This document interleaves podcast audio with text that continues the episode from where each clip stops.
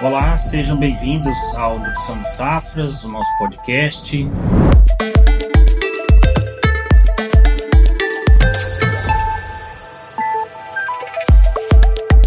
Sou Marcos Rodrigues, especialista agronômico da Mosaic Fertilizantes do Brasil. E juntamente comigo, eu recebo hoje aqui o professor Maurício Querubim, da Exalc USP, professor da área de Manejo e Conservação do Solo e também da área de Saúde do Solo. Maurício, seja bem-vindo. Muito obrigado pela sua participação aqui conosco. Olá, pessoal. É um prazer participar desse podcast aqui. Esperamos ter uma ótima conversa com os colegas que estão presentes. Obrigado, Maurício. E vamos já chamar o nosso segundo colega, o segundo participante, do nosso convidado, o professor Fernando Andreotti, professor também da Exalc USP, professor na área de microbiologia do solo. Professor, seja muito bem-vindo. Muito obrigado por estar aqui conosco. Olá pessoal, olá Marcos, obrigado pelo convite. Prazer estar aqui conversando com você e com o Maurício sobre esse tema tão importante. Com certeza vai ser uma conversa cheia de ideias e trazer um pouco de informação para todos os ouvintes.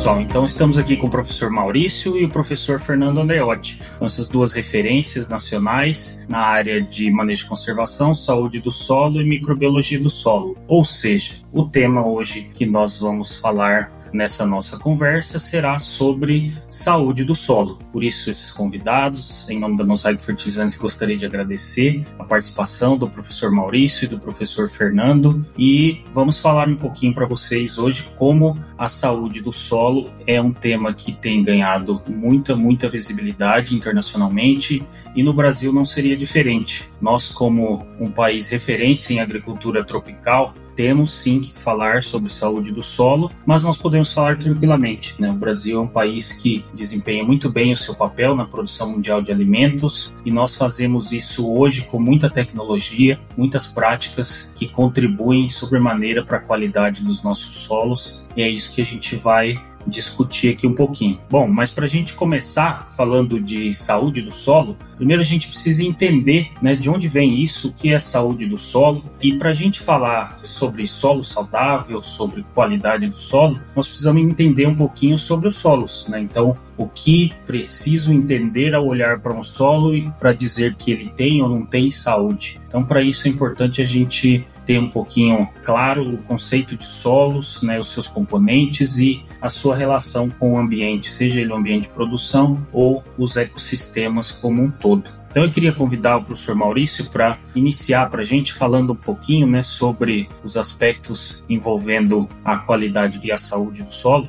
e também já chamar em seguida o professor Fernando para trazer para a gente essa contextualização da formação dos solos, né? Então, qual o papel no processo evolutivo da formação dos solos, fazendo esse panorama com os organismos, né? Como que isso evoluiu ao longo do tempo para se chegar ao que a gente tem hoje nos nossos solos. Marcos, eu acho que nós começamos com o tema correto, né? Nós temos que entender um pouquinho dos conceitos para que nós conseguimos depois entender o contexto geral do porquê é tão importante nós dedicarmos esse período para falar sobre saúde do solo.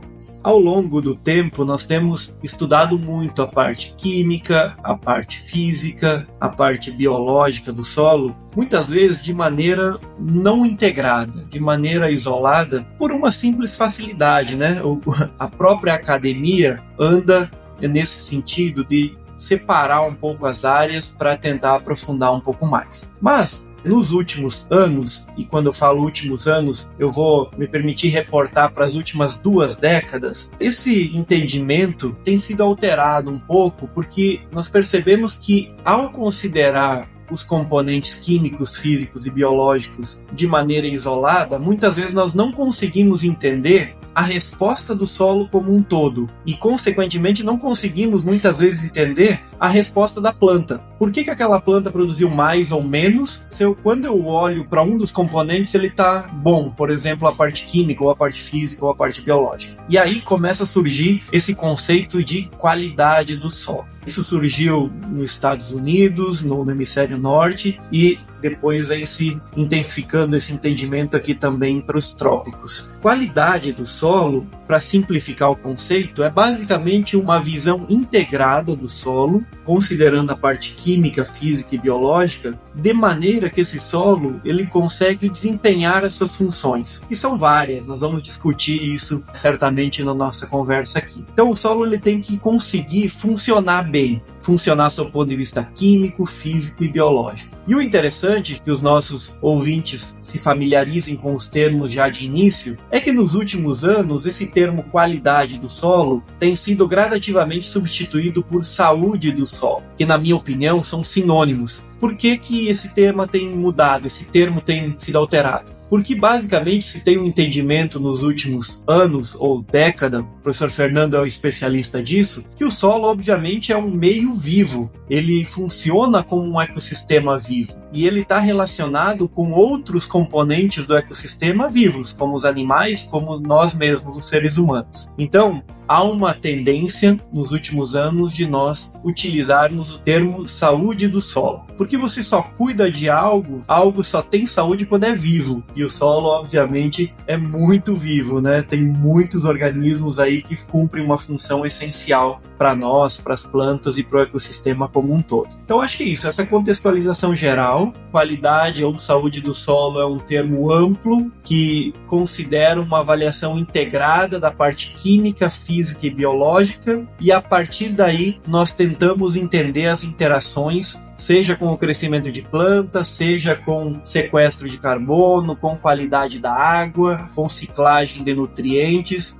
e assim por diante. Então é uma forma de nós entendermos esse solo como um sistema, como algo realmente vital para a nossa sobrevivência aqui na Terra. Acho que cabe a mim aí só destacar, Maurício colocou muita coisa importante, mas destacar esse entrelaçamento entre os componentes, né? A gente estuda muitas vezes de forma fracionada tudo isso, mas esse desafio de integrar, ele traz pra gente também a necessidade de entender o motivo da biologia tá ligada com a física, da física tá ligada com a química. Alguns desses pontos são mais lógicos para nós, como a relação textura, fertilidade, mas outros nem tanto, né? Então aí eu vou pegar um pouquinho do que eu conheço um pouco mais para dar o exemplo para vocês porque se discute muito hoje em relação à qualidade biológica do solo, né? Ou como esse componente biológico insere-se na questão de saúde do solo. Talvez esse seja o componente que a gente menos conhece, dos três eixos que a gente está trabalhando aí, né? Mas é um componente muito ativo, muito importante para a gente também. Por quê? Porque a própria biologia do solo ela já nasce, né? Vamos pegar o tema solo vivo que o Maurício colocou,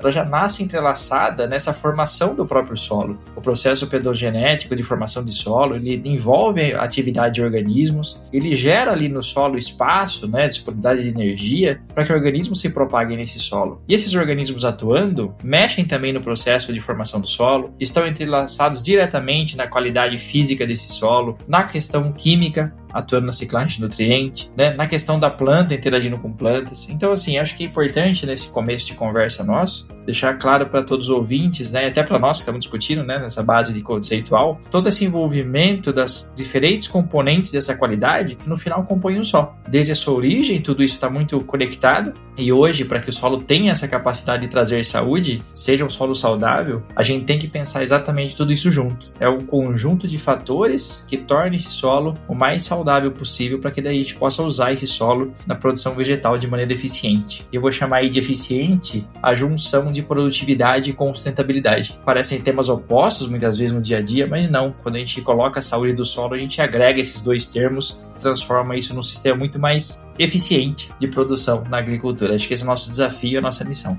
Perfeito. Muito bom, professor Fernando, professor Maurício, essa contextualização. Bom, pessoal, então é, o solo ele desempenha funções, né, serviços ecossistêmicos muito importantes que vão muito além da produção agrícola. O solo interliga muitas funções e muitos processos da vida terrestre, tanto para os animais quanto para os seres humanos, e é por isso que a gente elenca o solo como um importante recurso provedor de serviços ecossistêmicos. Então, a gente na, na agricultura, na agronomia, a gente fala muito sobre a produção de alimentos, que é uma das funções vitais que nós temos graças aos nossos solos. Mas a partir do recurso solo, né, quando bem manejado, um solo que presta esses serviços ecossistêmicos com qualidade, ele também é capaz de trazer para a gente, por exemplo, ganhos em, do ponto de vista ambiental. Tanto sendo um, importante sumidor de carbono, então, então sequestrar carbono é uma função muito importante que o solo desempenha e que tem sim ganhado destaque no cenário internacional como um importante indicador de saúde do solo. Então, um solo que desempenha suas funções com plenitude é um solo que eu consiga utilizá-lo, porém com o mínimo impacto ambiental do ponto de vista da geração de gases que são prejudiciais à nossa camada de ozônio. Então, os solos eles também desempenham importantes funções para a água, tanto na purificação de água como sendo importantes reservatórios para nós de captação dessas águas. Então, ele tem esse papel na regulação do clima, papel para a gente na regulação dos fluxos hídricos. Solos são importantes cicladores, né? Então, cicladores de nutrientes, de matéria orgânica, tudo isso traz importantes contribuições tanto para os animais quanto para os organismos, né? não só micro-organismos no solo, mas meso e macro-organismos também que desempenham funções importantes no ecossistema. Né? Os solos eles também trazem importância para a população urbana, porque solos são fundações para construções, eles participam do meio urbano como um todo, então os corpos hídricos são utilizados para abastecimento de água das cidades, para suprimento de água para as populações. Então, é importante nós considerarmos o solo também do ponto de vista das comunidades, sejam elas comunidades rurais ou comunidades urbanas. Né? Então, solos são importantes recursos ecossistêmicos e nós temos que trabalhar sempre visando a sua conservação. Trazendo para o nosso ambiente agrícola, é importante o que os professores mencionaram, essa questão integrada dos componentes do solo. Né? Então, solos têm uma série de atributos e eles são divididos em atributos químicos, físicos e biológicos. Mas essas coisas não são dissociadas, né? elas não trabalham independentemente. Então, próximo bloco, a gente falar um pouquinho do que são esses atributos físicos, químicos e biológicos do solo e como eles contribuem e se conversam para nós atingirmos o que nós queremos tanto falar, né? Que é um solo saudável, um solo fértil, nesse conceito mais amplo de saúde do solo.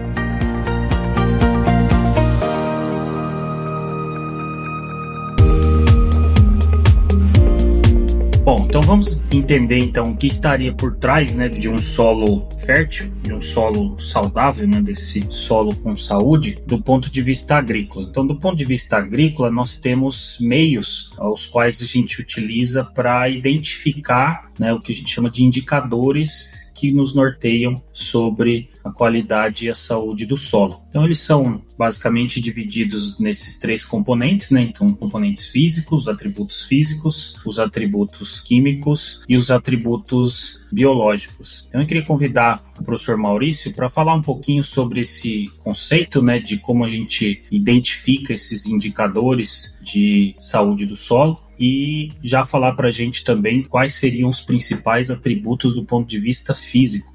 Eu acho que quando nós falamos no termo fertilidade do solo, ele é muito mais amplo do que realmente nós usualmente entendemos por ele. Atualmente ele está um pouco mais, pela própria evolução do conhecimento, está um pouco mais focado na parte química. Mas se nós retornarmos à essência do termo, ele remete a uma fertilidade que está relacionado com a produção de plantas, que vai além, obviamente, da parte química. Então envolve a parte física, a parte biológica, e nesse contexto ele quase se confunde com essa nova vertente de entendimento de saúde do solo. Então, se nós pegarmos a origem do termo fertilidade do solo e traduzirmos agora para essa nova abordagem de saúde do solo, eles são muito complementares, porque eles entendem o solo como um sistema complexo, integrado e que tem uma série de interações entre os seus componentes. Muito bem, em termos de entendimento de indicadores, talvez a principal pergunta que, que o pessoal tem nos feito, quando nós queremos fazer uma avaliação de saúde do solo, quais são os principais indicadores que eu deveria avaliar? E a resposta é sempre um pouco variável, porque depende de uma série de aspectos. Por exemplo, qual é o nível de entendimento ou nível de profundidade daquela informação que o produtor ou que o consultor está interessado?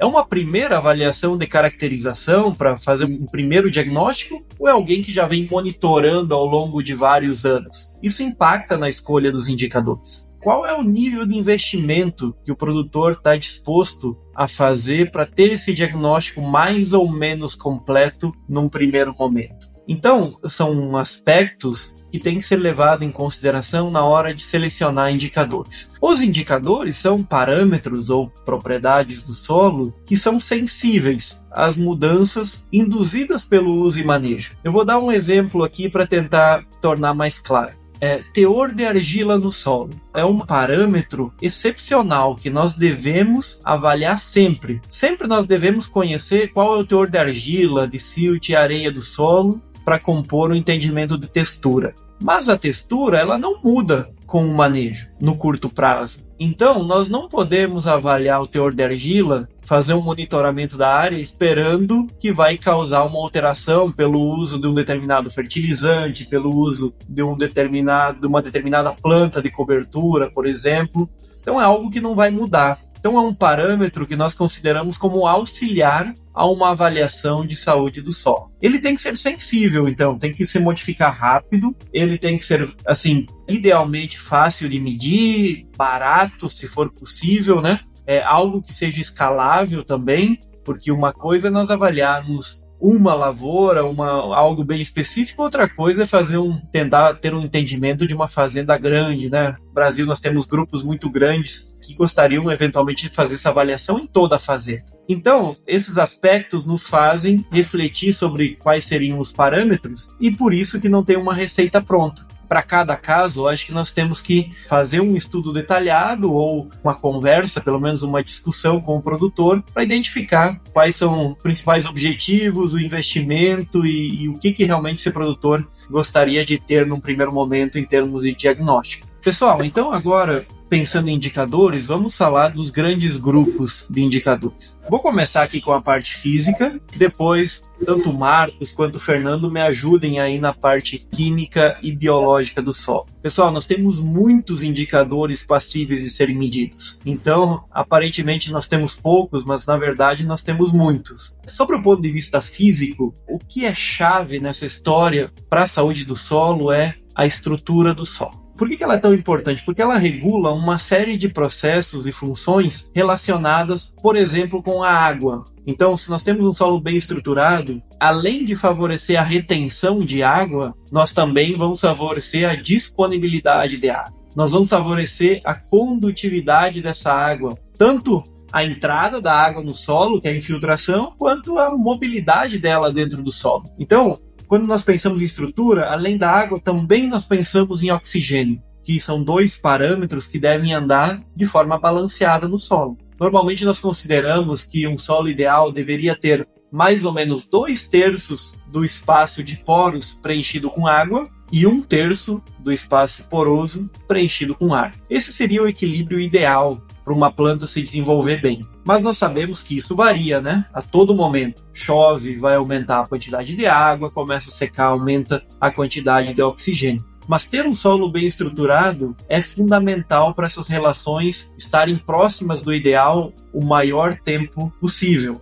Além disso, nós temos a questão de resistência do solo à penetração das raízes. Isso também está ligado com estrutura. Então, toda vez que nós compactarmos o solo, seja por um tráfego de máquina ou num pisoteio animal, numa pastagem, num sistema integrado, nós vamos estar comprometendo a estrutura, compactando esse solo, e aí a planta vai ter dificuldade de fazer o seu sistema radicular crescer em profundidade. E isso afeta todo o contexto, né? Porque uma planta que tem um sistema radicular pequeno, ela vai ter dificuldade de absorver água, nutrientes, interagir com os organismos e assim por diante. E finalmente, sob o ponto de vista físico, nós tínhamos que buscar indicadores que reflitam a capacidade do solo resistir à degradação induzida pelo próprio manejo. Então, isso está muito relacionado com a estabilidade desse solo. Então, nós avaliamos normalmente a estabilidade dos agregados. Fazendo um resumo, sob o ponto de vista mais prático, então nós podemos avaliar, sob o ponto de vista de resistência,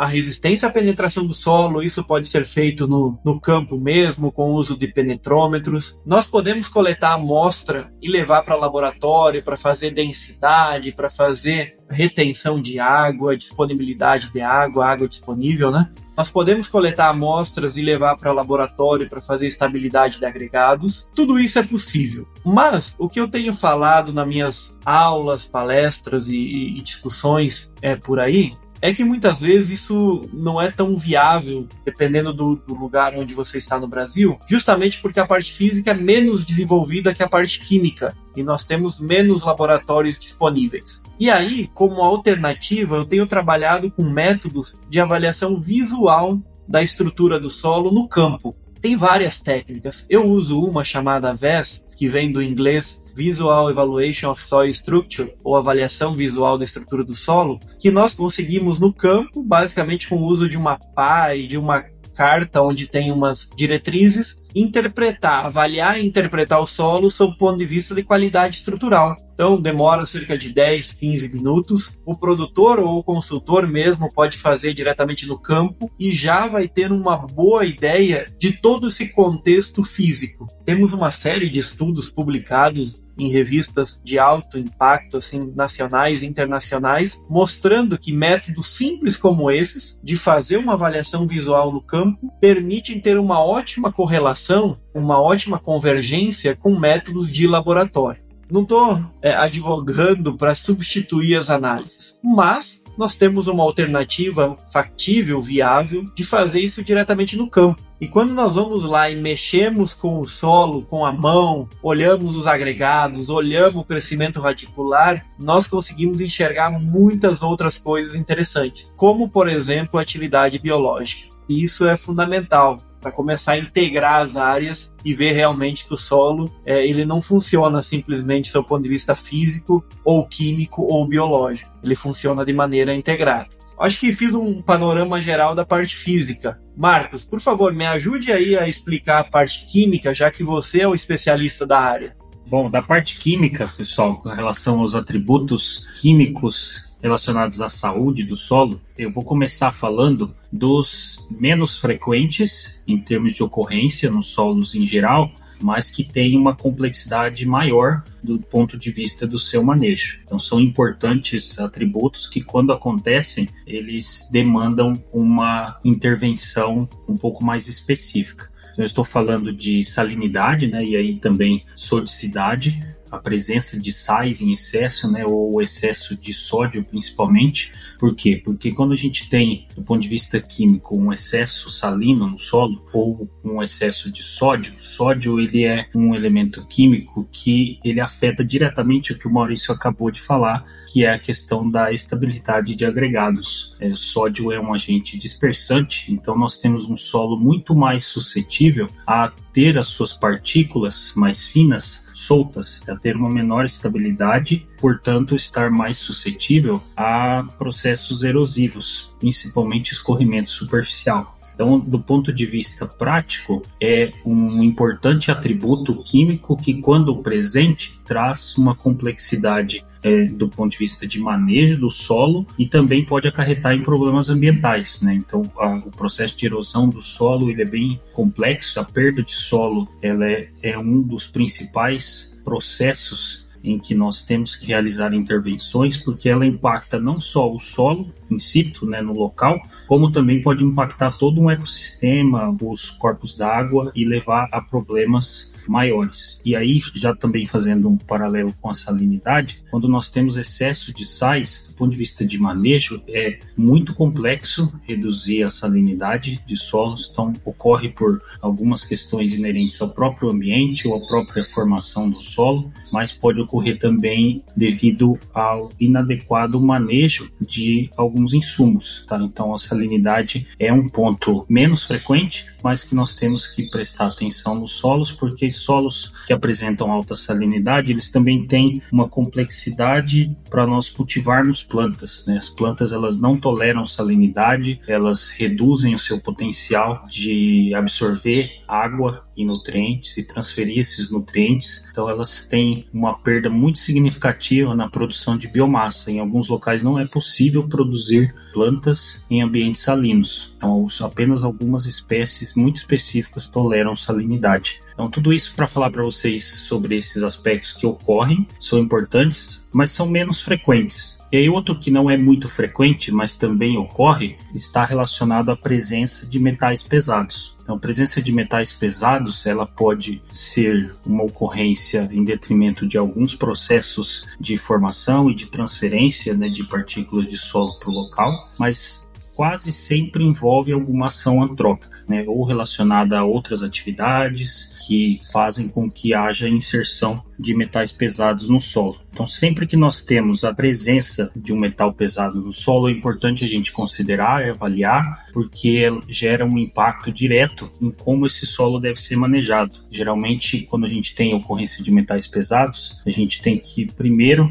isolar essa área e identificar se há ou não uma transferência desses metais para os corpos d'água e para as plantas. Então são áreas que automaticamente elas têm um impacto muito grande e elas não têm de imediato uma capacidade de utilização para produção agrícola ou para produção de animais. Então isso gera um impacto muito grande e também pode afetar a qualidade da água nesses locais. Então essas são as ocorrências menos frequentes mas que são muito importantes a gente lembrar do ponto de vista químico. As mais comuns, essa eu acho que todo mundo já viu, né, ou já teve contato. E aí são as que são mais avaliadas, né, do ponto de vista químico, os atributos mais avaliados, mais frequentes e que desempenham um papel muito importante no entendimento da saúde do solo. Então, aqui eu queria destacar para a gente a disponibilidade dos nutrientes, né, e aí principalmente fósforo, potássio e os micronutrientes, a disponibilidade de nitrogênio, que a gente comumente não avalia muito em solos tropicais por ser um nutriente muito dinâmico, mas os principais atributos químicos que nós frequentemente avaliamos e que eles apresentam uma relevância muito grande do ponto de vista da saúde do solo são carbono, né, ou a matéria orgânica do solo, e o pH. Então eu vou falar um pouquinho de pH, porque o carbono ele não tem importância só do ponto de vista químico. Do ponto de vista do pH, o pH é um indicador muito importante para nós, principalmente do ponto de vista da fertilidade e do ambiente químico e das reações químicas que podem ocorrer no solo. Então as plantas elas têm absorção dos nutrientes através da solução do solo e esse indicador pH do solo ele traz para a gente uma noção muito importante de como esses nutrientes estarão presentes na solução do solo. Ele é um indicador bem sensível e que muda muito com as práticas de manejo. Então, nós, a referência que o Brasil se tornou hoje em agricultura tropical, passou pelo entendimento das propriedades químicas dos nossos solos tropicais e principalmente do entendimento da acidez dos solos e de como nós manejamos essa acidez para que o solo apresente uma condição ótima para disponibilidade de nutrientes. Então, é, o pH é um indicador é, muito sensível, muito importante para nós do ponto de vista da qualidade química, né, como atributo químico do solo. E aí ele traz para a gente por exemplo, relações importantes com disponibilidade de fósforo, a disponibilidade de cálcio, magnésio e potássio, a própria mineralização da matéria orgânica. Então, os micro-organismos do solo têm também uma sensibilidade ao meio químico, a esse ambiente, ao pH desse ambiente e também da disponibilidade de micronutrientes. Então, alguns deles eles têm uma disponibilidade maior, com o aumento do pH, mas uma grande parte dos micronutrientes, que a gente chama de microcatiônicos, eles tendem a reduzir a sua disponibilidade com o aumento do pH. Então, nós adotamos uma série de práticas de manejo corretivo do solo e de condicionamento dos solos tropicais, visando chegar nesse patamar ótimo de disponibilidade, e o pH é um indicador que mostra isso para a gente com muita clareza, é um importante atributo químico do solo. E aí, por último, rapidamente, eu queria falar um pouquinho sobre carbono. Então, carbono, a matéria orgânica do solo, a gente comumente traz ela como um indicador químico, um atributo químico do solo. Ela é, é está presente nas nossas análises químicas de fertilidade, mas do ponto de vista de saúde do solo, o carbono, a matéria orgânica do solo, ele não pode ser visto apenas como um atributo químico, porque o carbono do solo ele traz para a gente consigo esse valor, traz uma questão muito importante de como esse solo está se comportando do ponto de vista de incremento da matéria orgânica. E aí a matéria orgânica do solo ela tem importantes efeitos não só químicos, né, em aumentar, por exemplo, a CTC do solo, que é outro atributo importante de se avaliar, mas que tem uma relação direta com a matéria orgânica, principalmente em solos tropicais. Então, a matéria orgânica ela traz consigo a disponibilidade de nutrientes, ela é um importante agente cimentante de solos, então ela contribui até para o que o Maurício estava falando antes, para a estabilidade de agregados, é um agente cimentante importante, um formador de agregados no solo. Então, ela contribui também para o armazenamento de água, né, para estocagem de água, para melhorar essa retenção de água e com isso fazer com que os solos tenham uma porosidade mais bem distribuída. E do ponto de vista biológico, eu gostaria de chamar o professor Fernando Andreotti, mas a matéria orgânica do solo é o nosso principal reservatório de toda essa biomassa microbiana e essa atividade biológica presente nos solos. Então, professor, se puder falar um pouquinho mais para a gente dos atributos biológicos. A minha parte é muito falar dessa, dessa questão biológica de solo, é um tema que a gente trabalha há um tempo, que a gente desenvolve. O desafio maior nessa parte é a gente realmente achar parâmetros sólidos, né, como vocês têm colocado aí para a parte física, para a parte química, que são áreas que têm um conhecimento acumulado maior. Veja, nos últimos anos, se a gente colocar na, num timeline aí, né, a parte biológica tem evoluído bastante, tem crescido bastante, tanto do ponto de vista teórico, tô dizendo a ciência teórica cresceu muito, e a parte prática também, né, o reflexo direto disso, desse conhecimento teórico, é ferramentas práticas para a gente olhar para a parte biológica do solo. Então, assim, o primeiro parâmetro que vem na cabeça, o que vinha na cabeça quando a gente fala sobre questão biológica do solo, está muito atrelado à matéria orgânica. E a matéria orgânica é, sim, um macro indicador de qualidade biológica do solo, né? Mas veja, é um, é um indicador que ele se agrega com muita demora, né? Ou seja, mudar conteúdo de matéria orgânica vai trazer para a gente uma necessidade de um tempo de espera muito grande. Então, o que acontece na ciência, né, que a gente tem buscado muito parâmetros que falem para a gente tanto mais rápido quanto de forma mais detalhada sobre a composição biológica daquele solo, né? Composição, entenda assim, ó, o quanto aquilo é funcional, o quanto aquilo é biodiverso, o quanto aquilo entrega pra gente os serviços que resultam em saúde do solo, né? Do mesmo jeito que eu pego uma análise química do solo e enxergo a composição química, né?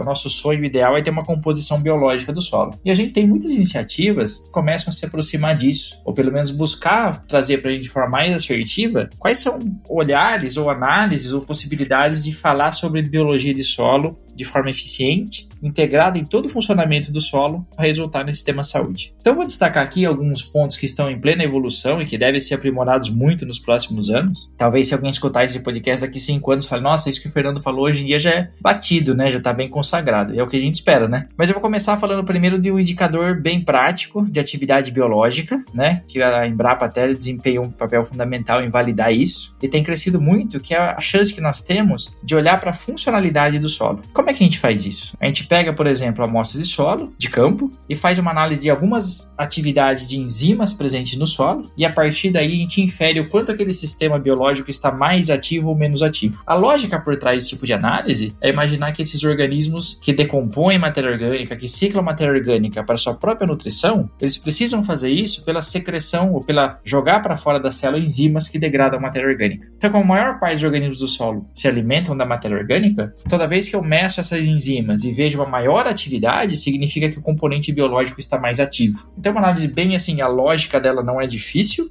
o que é o trabalho que demorou muito a ser feito e hoje é bem consagrado, é a questão de ligar essas enzimas à atividade biológica. Quais são as enzimas que prezam por isso, que mostram o potencial de serem usadas como esses indicadores de atividade biológica? Então hoje a gente tem algumas enzimas que atuam nessa área, né? Que trabalham muito essa visão. Atrelado a isso, também, como eu disse, né, esse tipo de análise ele fala de atividade, mas não fala pra gente quais organismos estão no solo. Então, atrelado a essa iniciativa de medir indicadores biológicos, surge uma evolução muito forte na parte parte genética, né, de biologia molecular, para mapear biologicamente o que tem no solo. Então, esse tipo de análise, ele é super importante. Eu digo que é o embasamento teórico completo da biologia do solo tá aí, né? Nós tiramos do solo material genético, algo que parece confuso, mas não é, é relativamente simples de fazer isso. Com a informação genética que a gente tem a partir daí, a gente consegue analisar quais organismos eu tenho, né, qual a composição desse solo, predizer metabolismos que estão acontecendo ali, transformações químicas, e aí sim falar sobre alguns conceitos que são super importantes, como biodiversidade, rotas metabólicas, equilíbrio biológico, e daí derivam coisas super importantes como supressão de doença em solo, eficiência na ciclagem de nutriente, na fixação biológica de nitrogênio, na substituição do fósforo. Então percebam comigo que nós temos hoje, na verdade, bons indicadores biológicos analíticos, mas a gente ainda tem muito para evoluir para tornar isso mais rápido e prático a cada momento. E no campo, o que a gente pode fazer? No campo, a gente tem tanto a aplicação dessas ferramentas cada vez sendo feita de forma mais eficiente, como nós temos buscado a encontrar indicadores práticos para essa biologia do solo. O Maurício falou sobre o VES na parte física, né? E a gente não tem um VES para a parte biológica, mas a gente tem algo que se assemelha um pouco. Então eu diria o seguinte: um claro indicador que seu solo tem problemas biológicos é uma alta ocorrência de doenças de solo.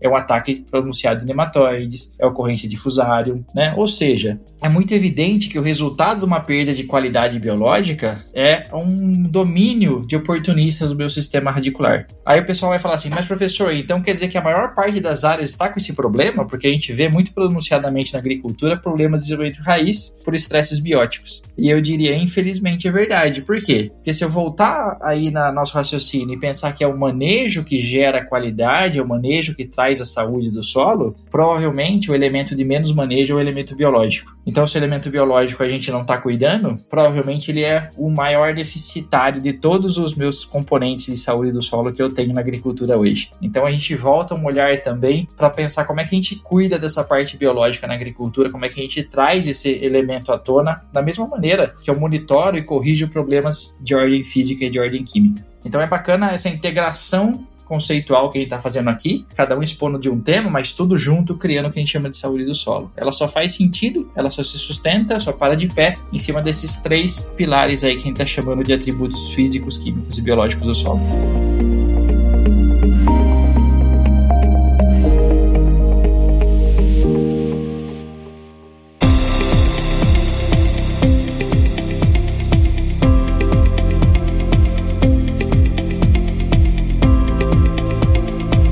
Interessante essa abordagem do aspecto biológico do solo, né? E quanto a gente tem evoluído na agricultura nossa tropical, onde tudo é mais dinâmico, tudo é mais intenso. Nós temos água e temperatura ótimas, né, para desenvolvimento de organismos, para toda essa atividade biológica, mas realmente do ponto de vista de manejo biológico, nós ainda temos muito que aprender. Nós temos muito a evoluir ainda, não só da parte do ponto de vista biológico, mas também do nosso entendimento dentro das práticas de manejo e como elas podem contribuir positivo ou negativamente para a qualidade física ou até mesmo para a nossa qualidade química. Né? Então eu queria também é, trazer um pouquinho disso, né, do ponto de vista de manejo, o que, que a gente tem visto que nós podemos evoluir e que nós temos feito bem para incrementar a saúde do solo. E aí eu vou começar aqui um pouquinho falando do ponto de vista químico e já puxar também para a gente falar do ponto de vista biológico em conjunto, professor Fernando. E aí o Maurício termina do ponto de vista físico e traz para a gente essa perspectiva também do carbono, do ponto de vista ambiental, como todas essas práticas integradas podem contribuir. Vamos falar um pouquinho então de práticas de manejo associada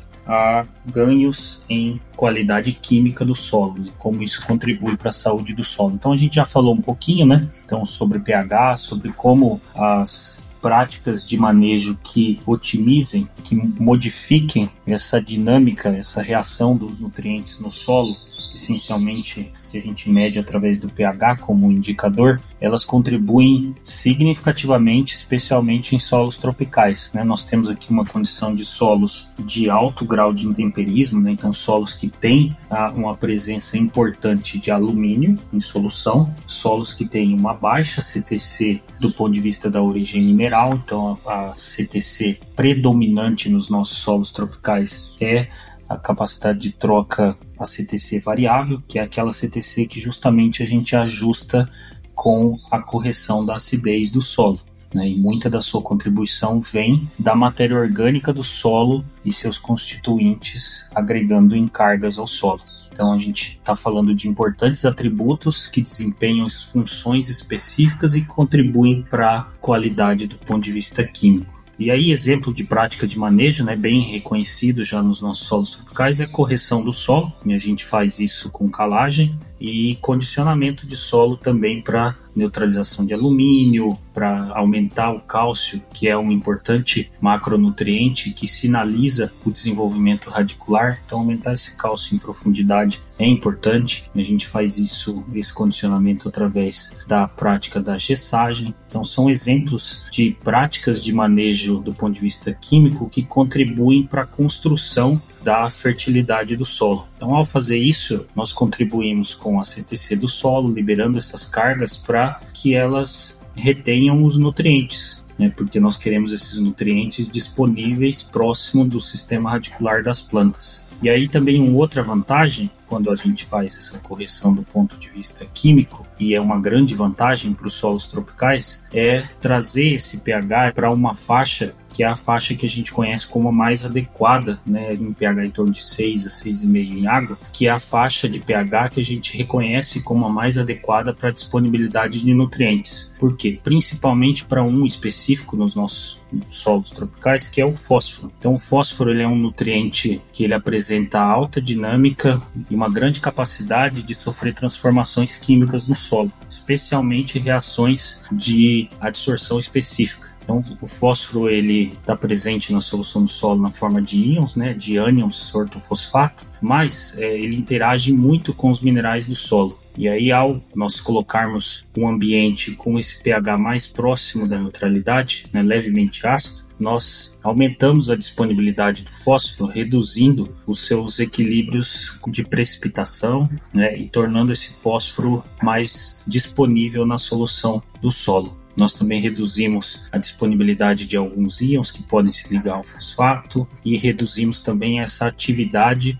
das argilas em atrair esse fósforo para ficar fixado, que a gente chama de fósforo fixado. Então, manejar a acidez do solo é uma estratégia muito importante, especialmente para os solos tropicais evidentemente, o manejo da disponibilidade do fósforo é muito importante. Né? Os nossos solos não têm uma grande quantidade de fósforo, na verdade, eles têm baixíssima quantidade de fósforo proveniente do, do material de origem, né? então são solos que necessitam dessa correção e desse incremento dos teores de fósforo para que nós consigamos atingir né, produtividades, especialmente no ambiente agrícola, produtividades satisfatórias. Então, o fósforo é um nutriente muito importante. O potássio também é um nutriente que apresenta, em geral, baixo estoque nos solos, então nós temos que manejar o potássio, porque também nós temos um baixo reservatório de potássio, porque a maior reserva de potássio dos solos está na CTC dos solos. Então, nós temos indo para os ambientes tropicais, especialmente o cerrado, solos que têm uma baixa CTC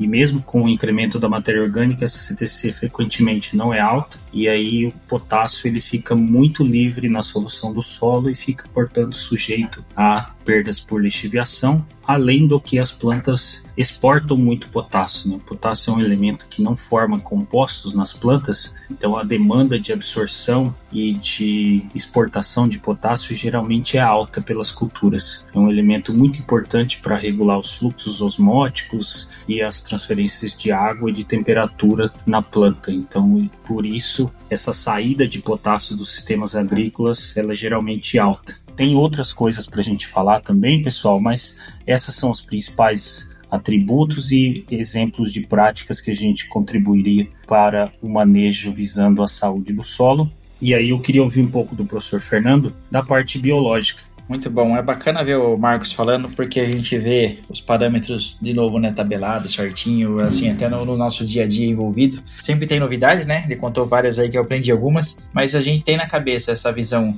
de manejo químico. O manejo biológico ele é muito mais recente, mas ele já faz parte aí de pelo menos, já vou dar um número de mercado para vocês, de um terço das áreas cultivadas no Brasil. Ou seja, um em cada três hectares que a gente produz no Brasil já tem algum tipo de cuidado com a parte biológica. Esse número é, é muito expressivo, tá? Porque seis anos atrás a gente tinha nem 5% das áreas com esse tipo de cuidado biológico. Então a gente aumentou exponencialmente o que a gente tem visto de cuidado com a biologia do solo. E isso tem entregue resultado do produtor, tem entregue sucesso para o consultor, né? Dominando um novo elemento do solo aí. E como é que funciona? Quais são os parâmetros que a gente trabalha hoje em dia? A gente trabalha hoje quando a gente vai construir um manejo que preze pela biologia do solo, atuando em duas frentes. Uma primeira frente, a gente olha para o sistema de produção e tenta tornar aquele solo o mais é, vamos dizer, plausível possível, mais confortável possível para que os organismos possam viver ali e trabalhar. Em algumas situações isso é super impeditivo, por parâmetros químicos como salinidade, por parâmetros físicos como erosão, né, que impedem ali a atividade biológica, mas a gente tenta fazer o que? Exatamente o oposto. Tenta suavizar esse ambiente, trazer ambiência. O que, que significa isso? Manter a umidade, manter o fluxo de carbono presente. A gente tenta trazer fontes de comida diferente para os organismos ali. Então vejam, um exemplo clássico de sucesso que mostra essa ambiência de solo para atividade biológica é o plantio direto, né? Eu sei que eu estou falando aqui para muita gente de muitas áreas, nem sempre se adequa, mas é um bom exemplo a gente pensar como nosso objetivo final. E um plantio direto bem feito, com uma variabilidade de fontes de matéria orgânica, um solo coberto e protegido e um ambiente de maior equilíbrio, onde logicamente a biodiversidade do solo vai prosperar. Então, mexer no sistema de produção é um ponto-chave. A diversidade de plantas, talvez o mais importante de todos. E depois o Maurício pode até comentar sobre plantas de cobertura, uma área que ele trabalha bastante, que traz para a gente essa chance de diversificar mais ainda nosso sistema de produção. Agora, junto com essa visão de ambiente, a gente também tem uma parte tecnológica se desenvolvendo que gera um mercado né, de produtos biológicos que traz para a gente a chance de aportar no meu sistema funções biológicas que são importantes. Funções essas que muitas vezes estão hospedadas dentro de organismos específicos. Exemplo clássico disso é inoculante de soja, Bradyrhizobium,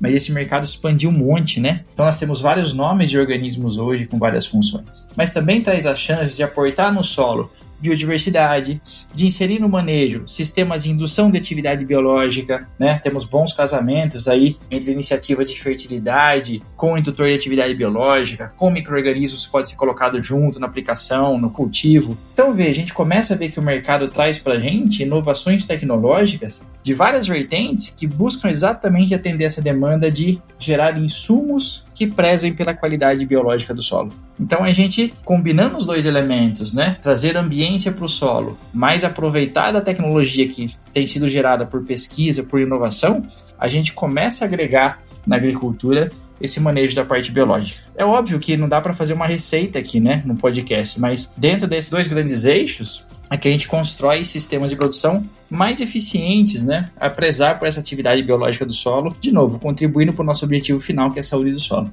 Muito interessante saber também que o mercado tem visto e, e evoluído do ponto de vista do manejo biológico do solo, né, com tecnologias e com desenvolvimento de práticas associadas a outras práticas de manejo que a gente já realiza, né, tudo pensando nesse objetivo final de construção de um ambiente mais propício, né? um ambiente mais amigável para maximizar esse crescimento das nossas plantas cultivadas. Bom, Maurício, queria que você pudesse falar um pouquinho para a gente do carbono. Eu deixei o carbono um pouco de lado na parte química, porque o carbono ele é para a gente um importante indicador tanto do ponto de vista químico, físico, biológico, mas ele também traz um panorama dos solos para a sua importância da sustentabilidade e dessa vertente relacionada às mudanças climáticas. Então, queria muito ouvir de você, como um especialista da área, sobre essa questão do carbono e da saúde do solo e como os solos podem contribuir é, nesse cenário de mudanças climáticas e contribuir do ponto de vista ambiental também. Puxa, esse assunto é super interessante né, e super atual. Então, me permita antes de falar do carbono, falar que eu fiquei ouvindo você mostrar soluções de manejo para a parte química, Fernando falar de soluções para a parte biológica, coisas muito atuais, o mercado tem se movimentado muito. E do ponto de vista físico, nós temos uma associação entre alguns produtos e processos. Então, do ponto de vista de produtos, tem uma série de plantas de cobertura hoje que estão sendo comercializadas, estudadas e tem sido expandido para o Brasil todo, que permite um condicionamento da parte física de forma preventiva e também, em alguns casos, de forma corretiva. É, eu costumo dizer que o manejo da parte física ele depende de uma série de estratégias de ordem preventiva para nós evitarmos uma compactação do solo, uma degradação, mas também é, em alguns momentos nós temos que fazer a correção desse problema. Quando que a preventiva não, não resolveu, nós temos que corrigir. E aí o mais importante é associar as práticas. Quando eu falo em preventivas, estou falando em manutenção da palhada, estou falando em plantas de cobertura, estou falando em, em, controle de tráfego. Quando estou falando em corretivo, estou falando em preparo de solo, que o Fernando já acabou de falar, que é algo que nós deveríamos é, evitar o máximo possível. Então, mas em alguns momentos nós temos que fazer. E quando nós fizermos, o importante é associar práticas que vão fazer com que esse problema ou essa causa seja minimizada e a partir daí nós não tenhamos um ciclo novamente igual que vai levar a um processo de degradação. Então, fazendo esse panorama da parte física, de mexer o mínimo possível no solo, de botar plantas de cobertura, de propiciar que essa palhada permaneça no solo, eu conecto com a provocação, o comentário que você fez de carbono do Sol. Esse assunto tem sido discutido de forma muito intensiva, tanto no Brasil quanto, obviamente, em todo o mundo. Agora, em novembro, nós teremos a Conferência das Partes de número 27, a COP 27 no Egito, aonde líderes do mundo todo estarão discutindo estratégias para a agricultura, para o setor de energia, para o setor de transporte, para a indústria, para nós reduzirmos as emissões de gases do efeito estufa e combatermos as mudanças climáticas. Nesse contexto todo, a agricultura tem um papel fundamental, e aqui eu me direciono para o público do agro, né? Que nós temos uma oportunidade muito, muito importante nos próximos anos em termos de ajudar o mundo a combater as mudanças climáticas. Como que nós fizemos isso? De duas formas. Uma relacionada a reduzir as emissões de gases do efeito estufa, e outra relacionada a aumentar a captura de carbono que já está na atmosfera via fotossíntese, um processo gratuito, natural, e a partir daí estabilizar esse carbono e sequestrar ele, geralmente no solo, que é o maior reservatório que nós temos de carbono terrestre. Isso tudo está extremamente conectado com o termo, com a temática de saúde do solo. Então, nós temos uma série de manejos sendo pensados, e isso envolve plantas de cobertura, envolve sistemas integrados, envolve também uma boa gestão da fertilidade química desse solo e, obviamente, da parte biológica, nesse né, condicionamento biológico, porque tudo que nós fizermos na lavoura que beneficia o crescimento das plantas, nós automaticamente estamos fazendo para aumentar a capacidade ou a produção de biomassa e a capacidade desse solo sequestrar carbono. Então, o carbono é consequência de um manejo bem feito que atua na parte química, física e biológica. E o carbono é o resultado de tudo isso porque ele depende da produção das plantas. E a planta é o reflexo do nosso manejo do solo. Então, eu vejo que nesse assunto, Marcos e Fernando e colegas que nos escutam, o Brasil realmente tem totais condições de liderar essa agenda nos próximos anos. É, tem uma série de iniciativas ocorrendo no Brasil, ocorrendo fora do Brasil também. A própria Mosaic está muito atuante nessas iniciativas e a partir daí então é, eu enxergo que o produtor lá na ponta também vai se beneficiar com isso seja através do crédito de carbono lá na frente ainda não é uma realidade hoje é, em 2022, quando nós estamos gravando esse podcast, mas é, eu enxergo que tem uma outra série de oportunidades que o produtor poderá ter acesso e em alguns casos já tem acesso. Como ter um mercado preferencial, aquele que faz um manejo bem feito, ter um descontos em produtos, ter uma pegada de carbono menor e, e agregar valor ao seu produto, ao seu grão, ou carne, ou o que, que ele está produzindo, fibra eventualmente. Então, nós temos uma oportunidade muito boa para os próximos anos. E conectando finalmente com a saúde do solo, é, lá no início da nossa conversa nós falamos que o solo saudável ele cumpre várias funções. E uma das funções é sequestrar esse carbono, porque ao sequestrar o carbono nós estamos atuando não só numa escala local, da propriedade. Nós estamos contribuindo para um fenômeno que tem atuação global, que são as mudanças climáticas. E além disso, né, pensando agora seu ponto de vista agrícola, quando você aumenta os teores de matéria orgânica e de carbono do solo e automaticamente você tem solos mais saudáveis, você torna esse ambiente mais resiliente às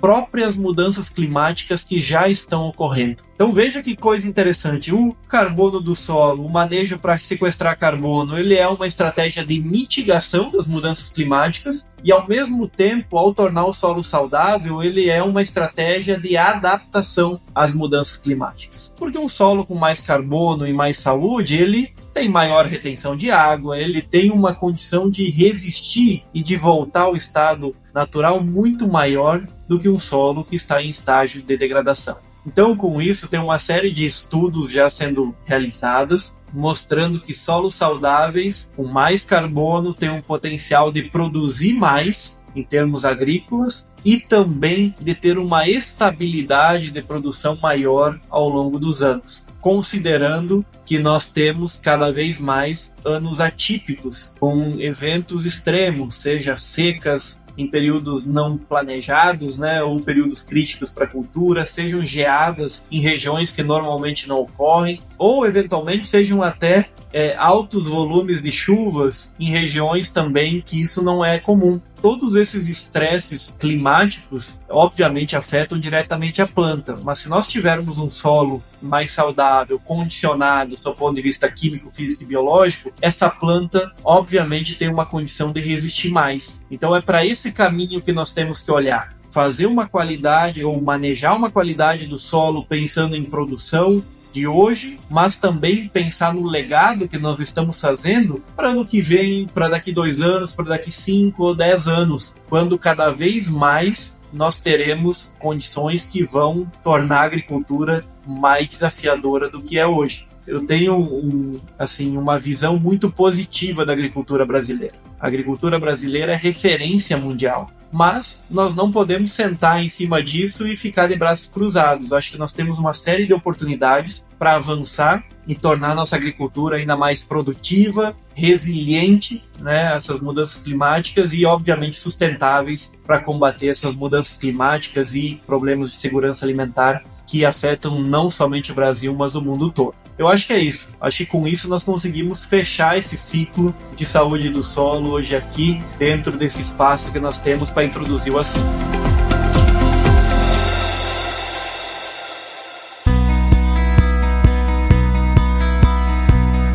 Bom, pessoal, nós vamos encaminhando agora para o final dessa nossa conversa, esse nosso bate-papo sobre saúde do solo. Muito oportuna a presença do professor Maurício Querubim, da Exalc, e do professor Fernando Andreotti, também da Exalc USP, trouxeram para nós importantes aspectos que norteiam o tema saúde do solo. Então, vocês viram aí que nós quando falamos de saúde do solo, falamos sim né, da qualidade desse recurso do ponto de vista químico, físico e biológico, mas vai muito além do ambiente agrícola e muito além só da produção de alimentos. Eu gosto muito de uma frase que eu aprendi, inclusive, com o professor Fernando Andreotti, que quando falamos de saúde do solo, é o resultado muito simples e direto é solo saudável, alimentos saudáveis, animais e seres humanos saudáveis. Então essa frase foi uma das que ficou marcada na minha mente nos meus estudos sobre saúde do solo. Não tem mais volta, pessoal. Quando falarmos de saúde do solo, nós temos que sim considerar do ponto de vista agrícola da produção, mas também do ponto de vista ambiental. Né? O solo ele ganhou tanta importância no cenário internacional que nós temos inclusive um dia para o solo. Então, o Dia Mundial do Solo, anualmente celebrado no dia 5 de dezembro, é essa nossa lembrança anual de que esse recurso não renovável muito importante, né, o solo, é um recurso que nós temos que cuidar muito bem para que nós não geremos degradação desse recurso e continuemos a, a produção de alimentos e também nesses outros papéis e serviços ecossistêmicos ambientais que o solo nos fornece. Gostaria de passar ao professor Fernando Andreotti para as palavras finais e em seguida o professor Maurício também, e já de antemão agradecer a participação em nome da Mosaic Fertilizantes dos professores Maurício Querubini e Fernando Andreotti. Ótimo, Marcos. Obrigado. Eu queria agradecer pelo convite de estar aqui com vocês, parabenizar a Mosaic pela iniciativa, né? Acho que é bacana a gente trabalhar para expandir essa visão do nome fertilidade de solo, né? Fertilidade, ela logicamente ela é química mineral, mas ela também tem muito mais componentes que façam essa fertilidade chegar no tema saúde. Então, como mensagem principal aí, acho que na verdade esse podcast é um convite a todos para uma reflexão profunda sobre como a gente enxerga solo, né? E acho que esse é o nosso grande desafio, o nosso grande objetivo que a gente deve ter como força de, de, de grupo, né? Para sempre estar inovando na agricultura, trazendo eficiência ao processo, né? Olhar o solo de forma mais holística e aí sim entender as várias vertentes que podem fazer a gente tirar proveito desse recurso sem destruir áreas, né? Que é uma coisa que a gente também tecnicamente tem capacidade para isso. Então, novamente, parabéns para você. É um prazer dividir aqui com o Maurício, né? O Maurício sempre é uma aula para gente, então parabéns a todos. Obrigado, pessoal que está ouvindo e espero que a gente tenha outras oportunidades para discutir mais esse tema, tá bom? Abraço. Também agradeço ao convite da Mosaic, ao Marcos que conduziu essa nossa conversa e Fernando, é sempre um prazer dividir espaço com você. Quem aprende sou eu, viu? Você traz esse componente biológico com uma tranquilidade, com uma clareza que, que todos nós aprendemos muito a cada fala sua. Pessoal, as minhas palavras finais são que que bom, que bom que nós estamos discutindo esse assunto. Saúde do solo é um tema super novo. É, eventualmente, muitos nunca é, refletiram qual é o conceito de saúde do solo. Então, globalmente isso também é novo. O Brasil acompanha essa agenda de forma muito próxima. Que bom que a Mosaic e outras é, companhias também tenham se debruçado sobre esse tema, ajudado a a difundir esses pilares tão importantes para nossa agricultura brasileira. Novamente, sou bastante otimista para os próximos anos, que nós tenhamos cada vez mais protagonismo na agricultura, um monte de tecnologia sendo gerada, um monte de entendimento novo sobre processo, sobre agricultura tropical, sobre carbono em solo tropical, qual o nosso potencial aqui em sequestrar carbono, em mudar a própria economia através do carbono. Então, por tudo isso, fico muito feliz aí estar participando de conversas como essa. Obviamente, o assunto não se esgota aqui. Teríamos tantas outras coisas para falar, por exemplo, em termos de manejo, né, aprofundar é, nessas práticas. Enfim, fico à disposição. É, estamos aqui na Exalc. É, a Exalc está sempre de portas abertas aqui em Piracicaba. Se alguém tiver algum questionamento aí a partir desse podcast, alguma reflexão, por favor, fiquem à vontade em nos contactar aqui também. Novamente, agradeço o convite, assim, essa oportunidade de discutir sobre esse tema que eu trabalho e gosto tanto. Muito obrigado. Bom, pessoal, muito obrigado a todos que ficaram conosco aqui até o final desse episódio. Nós agradecemos muito a vocês. Lembrá-los que nós estamos em todos os agregadores, em todas as plataformas agregadoras, como Nutrição de Safras, e também nas nossas redes sociais. Né? Nos acompanhem via Facebook, Instagram e YouTube, também como Nutrição de Safras. Muito obrigado a todos e até a próxima.